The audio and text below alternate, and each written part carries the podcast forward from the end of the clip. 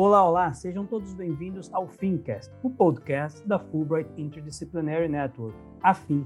A FIN é uma iniciativa financiada pela Embaixada dos Estados Unidos e coordenada pela Comissão Fulbright no Brasil.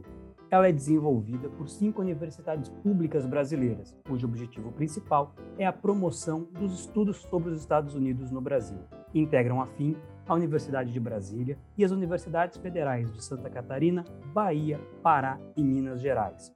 Esse é o quarto episódio da série especial 2022 Pride Month, Brasil e Estados Unidos, de Stonewall às passeatas LGBTQ+. Nessa série especial, eu, Luiz Pedroso, faço as mesmas duas perguntas para pesquisadores, professores e especialistas em diversas áreas relacionadas às questões de gênero, direitos civis e cidadania da população LGBTQ+. Hoje, iremos ouvir as respostas de Marina Ganzaroli, advogada, especialista em direito de gênero e da diversidade, CEO da MG Consulting e presidente fundadora da Me Too Brasil. Marina, muito obrigado por aceitar o convite para responder essas duas perguntas que estão provocando muitas reflexões e, ao mesmo tempo, apontando alguns caminhos. É, não vou perder muito tempo e já lançar direto essas perguntas para ti como o Brasil e os Estados Unidos se conectam em termos de movimentos e organização LGBTQ+. E nós podemos estabelecer paralelos e diferenças? Olá, Luiz, muito obrigada pelo convite a todos, todas e todos da Fulbright. Bom, podemos estabelecer diversos paralelos e também diferenças. Acho que antes da gente começar essa conversa, vale a pena dar um passinho para trás e pensar um pouco por que, que o Pride Month existe, por que, que a gente ainda fala de orgulho. As semelhanças e os paralelos são muitos, em especial nas dificuldades e barreiras sociais, culturais que a população LGBTQAP+ enfrenta em todo o mundo, no Brasil e nos Estados Unidos também, como por exemplo, questões de saúde mental em relação à juventude LGBTQAP+, e também ao acesso à saúde, à hormonização, à hormonoterapia, a procedimentos eventualmente cirúrgicos, de intervenção. Esses problemas são problemas que afetam a população LGBT em qualquer lugar. Também aqueles problemas ligados à empregabilidade, não só ao acesso ao mercado de trabalho, mas também à permanência e à ascensão. Um debate que é muito pautada nos Estados Unidos e que chega aqui no Brasil mais recentemente, em especial por causa da interlocução entre empresas brasileiras e estadunidenses e multinacionais que possuem aí né, princípios, valores, guidelines que são é, dissipadas né, para todas as suas filiais, para todo o mundo e acabam chegando aqui no Brasil muitas vezes antes até no mercado privado do que na política pública ou nas organizações da administração pública. A gente vê aqui no Brasil ainda uma diferença muito grande no debate sobre inclusão dentro do ambiente de trabalho, quando a gente está falando de mercado privado e é, de é, governo, de executivo, de judiciário, de instituições públicas. Existe ainda um gap muito grande, algo que nos Estados Unidos já está um pouco mais avançado. Mas, por outro lado, temos também é, situações de acesso à educação, à educação digna, o respeito ao nome social, ao uso do banheiro conforme a identidade de gênero. São debates que atravessam a população LGBTQIAP+, em todos os lugares do mundo. E aí, entre Brasil e Estados Unidos, a gente possui algumas diferenças, até porque o sistema é diferente. Né? A gente tem nos Estados Unidos um sistema muito mais é, federalizado, né? então existe uma possibilidade de diferenciação entre legislações de estado para estado que é muito maior nos Estados Unidos do que é no Brasil. Apesar de, né, teoricamente, do ponto de vista constitucional, também né, é, sermos aí uma, uma federação, a autonomia dos estados para legislar, ou seja, para criar leis, é muito mais restrita no Brasil do que é nos Estados Unidos.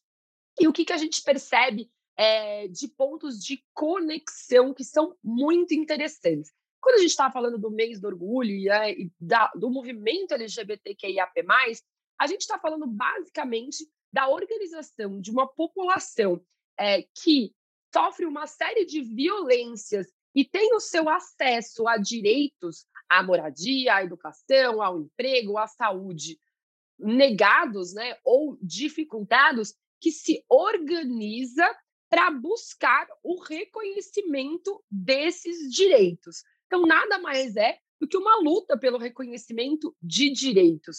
É uma luta que, obviamente, vai variando conforme o tempo, até porque as necessidades e as pautas vão também mudando. Mas algumas pautas, como saúde, em especial pensando também no aspecto da segurança pública, ou seja, da violência cometida contra pessoas LGBTQIAP+, é algo que conecta esses movimentos em todos os lugares do mundo.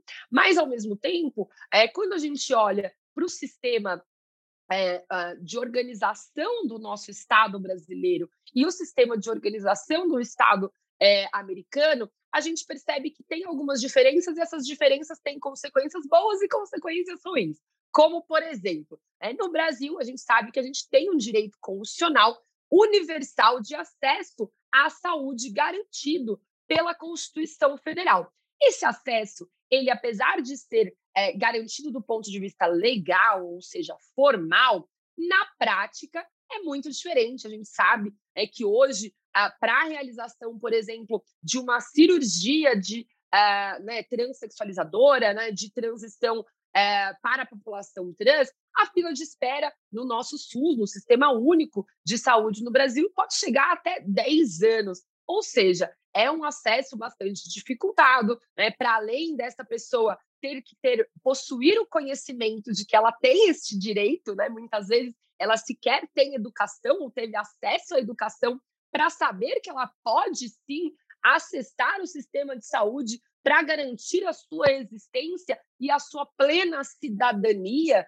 né? E a identidade é uma característica fundamental do exercício pleno da cidadania, né? E para isso essa essa pessoa trans precisa é, garantir uma hormonoterapia, precisa ter acesso a um determinado procedimento, seja um homem trans procurando aí uma mamoplastia, seja uma mulher trans buscando, por exemplo, a retirada de um silicone industrial que foi colocado de forma é, clandestina, sem os cuidados sanitários e a inserção de uma prótese de silicone adequada. Né? Então, são procedimentos é, comumente né, pedidos, requisitados pela população trans e são possíveis. Né? Hoje a gente tem regulamentação dentro do Sistema Único de Saúde para todos esses procedimentos. Obviamente, existe um gap gigantesco né, entre, por exemplo, os procedimentos que acolhem as mulheres trans é, e os homens trans, né? Aí um gap de mais ou menos quase mais de 10 anos entre a regulamentação de um e outro.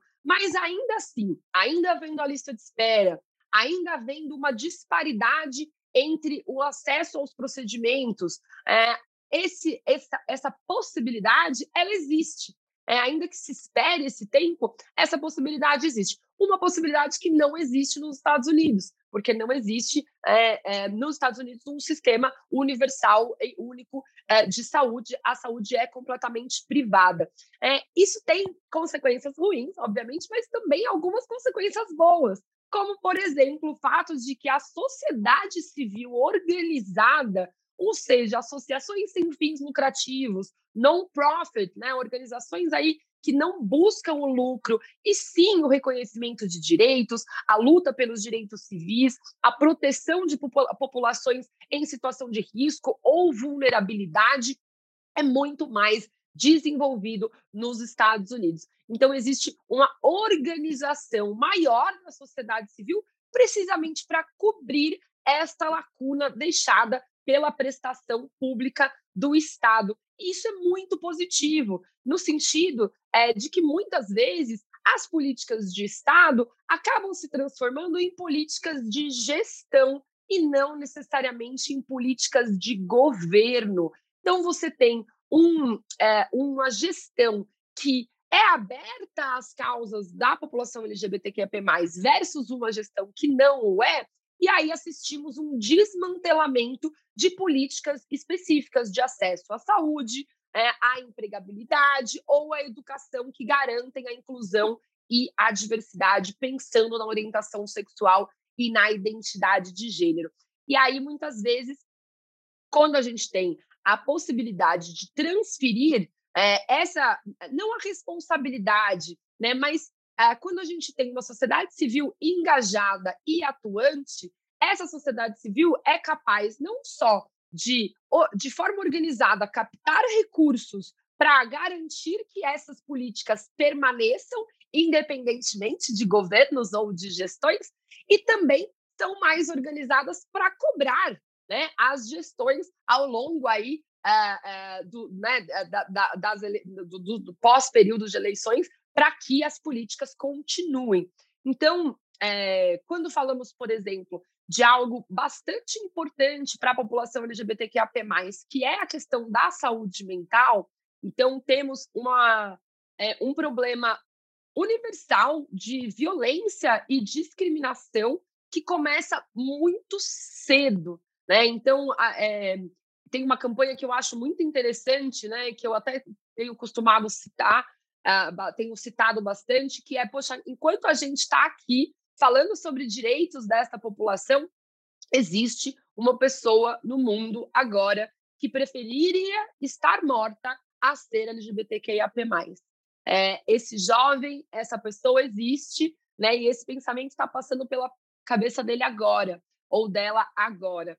É, então, isso é muito triste, porque é uma realidade é, que é, observamos afeta diretamente, em especial, a juventude, é, com consequências muito graves. Então, a gente está falando aí de multi, automutilação, a gente está falando de crises de ansiedade, a gente está falando de depressão, síndrome do pânico, distúrbios alimentares, é, ideação suicida e, infelizmente, o suicídio em si.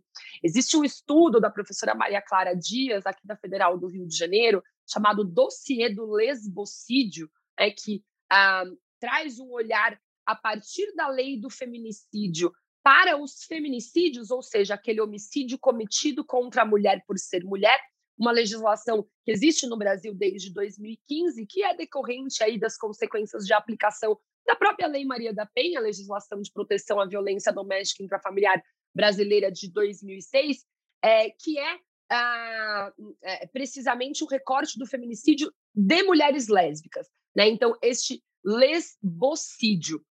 E o lesbocídio, né, nesse dossiê do lesbocídio, quando ela vai falar sobre ele, é, ela traz também um recorte é, da, dos jovens LGBTs suicidados e não que se suicidaram, sejam suicidados por essa sociedade né, é, que é, é discriminatória, é, que violenta as vidas e os corpos LGBTs todos os dias. E, por exemplo, temos nos Estados Unidos é, indicadores muito interessantes sobre isso e organizações como The Trevor Project, que falam especificamente de saúde mental para a juventude LGBTQIAP+. Hoje, no Brasil, esse é um problema gravíssimo e não temos nenhuma organização da sociedade civil que trabalhe especificamente com esse recorte. Então, muitos dos temas é, a gente ainda é, tem que alcançar né, os nossos colegas da sociedade civil estadunidense, mas em outros a gente já garantiu mais experiência, como, por exemplo, o debate sobre educação e diversidade, algo que os Estados Unidos estão enfrentando bastante agora e que nós já é, estamos enfrentando há algum tempo, em especial com a disseminação bastante errônea né, dessa ideia de que existe uma ideologia de gênero, algo que é, fez muito sucesso, né, vamos dizer assim, pegou né, e se disseminou bastante na América Latina.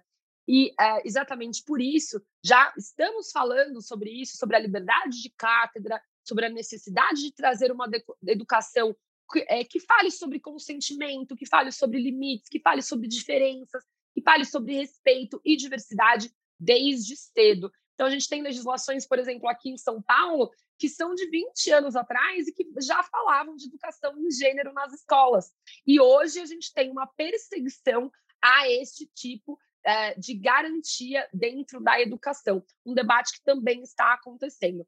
E para finalizar, eu acho que eu destacaria o paralelo na busca por reconhecimento de direitos da população LGBTQIA+, que se desloca do executivo ou do legislativo para o judiciário um movimento que o, o, Brasil fez né, bastante nos últimos 30 anos, então percebendo aí a impermeabilidade do nosso Congresso, né, dos nossos legisladores, em incluir perspectivas públicas voltadas para a população LGBTQIA+, o que os movimentos brasileiros fizeram? Deslocaram esse debate para o judiciário e passaram a levar essas questões para o Supremo Tribunal Federal para que ele interpretasse, conforme a Constituição, a necessidade de especificação desses direitos, como é a união afetiva, como foi a derrubada da proibição de doação de sangue uh, para homens gays, como foi a própria criminalização da LGBTfobia e como foi também, como foram também as duas decisões que hoje permitem que pessoas trans alterem o seu prenome e o seu gênero, né? Na verdade, na certidão está escrito sexo, mas é gênero diretamente em cartório, sem a necessidade de cirurgia é, ou de hormonoterapia para que possam acessar esse direito ao nome. Também nos Estados Unidos a gente tem visto um pouco desse deslocamento é, em 2019 com a decisão do, da Supreme Court de é, punir a discriminação no ambiente de trabalho, um debate que foi levado para o, o caminho jurisprudencial e que se viu vitorioso. Mas, novamente, a gente tem aí uma diferença com os Estados Unidos, que é, é precisamente essa possibilidade de distinguir a, as leis né, e a legislação específica de forma muito mais ampla nos estados do que aqui no Brasil. Aqui no Brasil, a gente acaba realmente focando a nossa atenção para Brasília, porque é de lá que vão sair todas as normativas, seja do STF, ou do Congresso, ou do Executivo, que garantem o nosso acesso a direitos. Maravilha. Marina, muito obrigado mais uma vez pela tua brilhante contribuição. É, eu tenho reforçado, tenho aprendido demais é, com essa série especial é, e hoje trazer essa questão do acesso à saúde, com especial atenção para a questão é, da saúde mental é algo que realmente traz uma perspectiva diferente para essa nossa série especial. Então, reforço o, o, meu agradecimento. E a todos que nos acompanharam até aqui, eh, recomendo fortemente que também escutem os outros episódios dessa série especial, disponível em todos os agregadores de podcast. Marina, muito obrigado, um grande abraço e até a próxima. Tchau, tchau. Tchau, obrigada a vocês.